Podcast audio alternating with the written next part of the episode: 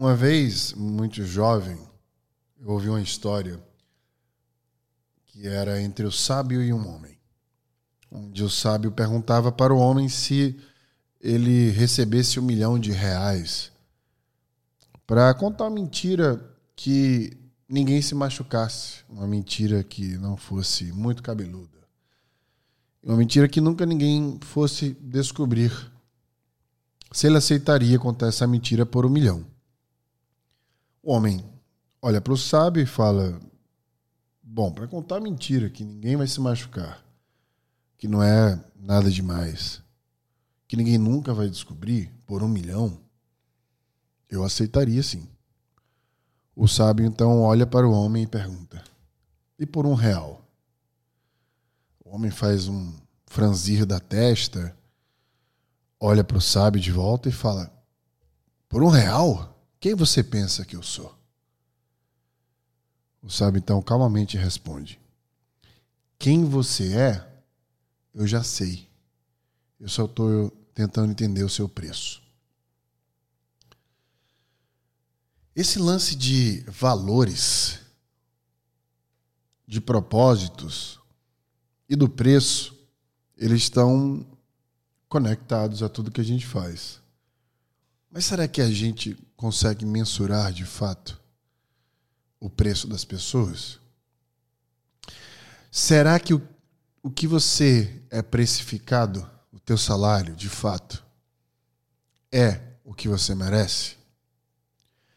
No No Brain Again Cast de hoje, nós vamos precificar você.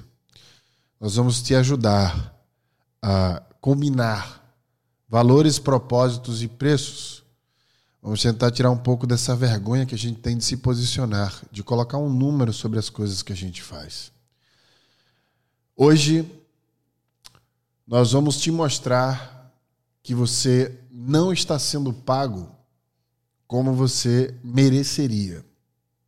Hoje a gente vai mostrar por que ser pago por desempenho não é ser justo.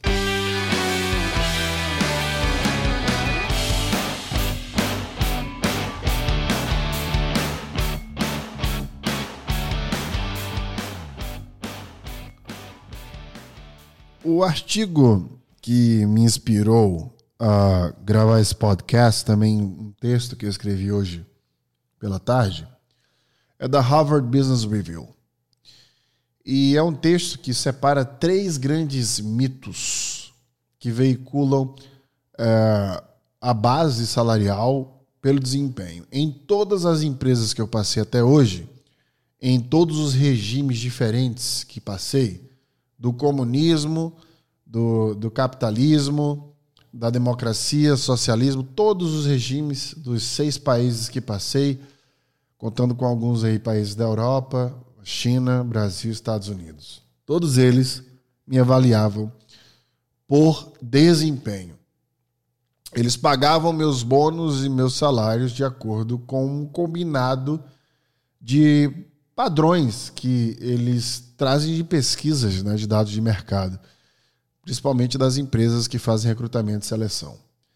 E esse padrão, normalmente, a gente acredita, eu não sei quem fez a gente acreditar, mas a gente acredita aí que existe uma verdade de que o nosso salário ele é baseado na nossa qualificação, anos de experiência, nos nossos resultados, né?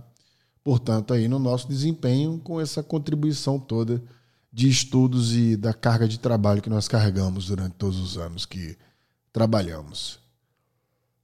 E de acordo com Harvard Business Review, esse artigo super interessante, é um erro tremendo a gente achar isso. Ele traz três mitos importantes e centrais que a gente vai tratar aqui agora e no final, obviamente, que eu vou dar uma estratégia para você poder se posicionar melhor em relação ao seu preço. O primeiro mito é que a gente acredita que a gente pode separar o desempenho das contribuições dos outros, né? Então, se você é avaliado por desempenho, isso indica que tudo que você fez foi sozinho. Eu nunca recebi uma avaliação, né, nem nas principais empresas do mundo que eu trabalhei, que contabilizava o esforço de outras pessoas para me levar até onde eu estava. Inclusive, eu me atrevo a dizer que várias vezes que eu fui promovido, inclusive, foi inclusive, não apenas somente, mas inclusive por projetos de outras pessoas incluídas. Pessoas que tiveram desempenho muito baixo no mesmo semestre que eu, por exemplo, fui promovido e tive como citação desses projetos provenientes de outras pessoas. Como é que a gente consegue, portanto, medir o desempenho se existem contribuições diversas? Se a maioria das coisas que a gente faz, normalmente, em sua grande maioria, é com contribuição de outras pessoas. O segundo grande mito que a avaliação por desempenho traz é que seu trabalho tem uma definição de desempenho objetiva e acordada. E a gente sabe que o maior problema da, da liderança hoje, principalmente na América Latina, é que nada é claro do que se espera da gente, né? Raramente as pessoas sabem exatamente o que elas esperam, que as outras esperam dela, né? delas. Falta um alinhamento, falta uma coisa precisa entre o que se entrega e o que se espera daquela entrega. E aí fica uma coisa meio subjetiva essa avaliação. Você vai. Eu ouvi várias vezes em empresas no Brasil que as pessoas eram chamadas para uma sala elas não sabiam se iam ser demitidas ou promovidas. Olha que maravilha de cultura. Quer dizer, como é que a gente sabe se o resultado daquela avaliação é tão justo? Quem é que determina o que é bom trabalho? Quem é que determina a meta de fato? Quem é que sabe dizer se a meta de fato está ajudando em alguma coisa? Mesmo que você atinja um número, quer dizer, como você sabe que aquele número é um número que, que é abaixo ou acima do que se poderia produzir? É o número do ano anterior? Por isso que eu sempre provoco de que as coisas não são assertivas, né? as estratégias não são para você acertar, são para diminuir o, o, o risco de erro, na verdade. Outro mito que o artigo fala bastante é sobre pagar pelo desempenho individual que leva a resultados organizacionais positivos. Ou seja, o mito da meritocracia. As pessoas alimentam um sistema que tiram elas do, da, da questão da equidade. Quando a gente alimenta um sistema meritocrático, né? Quando a gente acredita em meritocracia, eu gravei um podcast aqui só sobre isso a gente está olhando para as pessoas que é, nasceram com é, em classes desprivilegiadas, né? E dizendo para elas: se mate de trabalhar e de estudar para você chegar aqui no topo, para aí sim você receber igual a todo mundo. Ou seja, você está comparando a pessoa que teve privilégio de uma pessoa que não teve privilégio. Essa, essa é a meritocracia que as organizações defendem. Ou seja, um, um outro mito.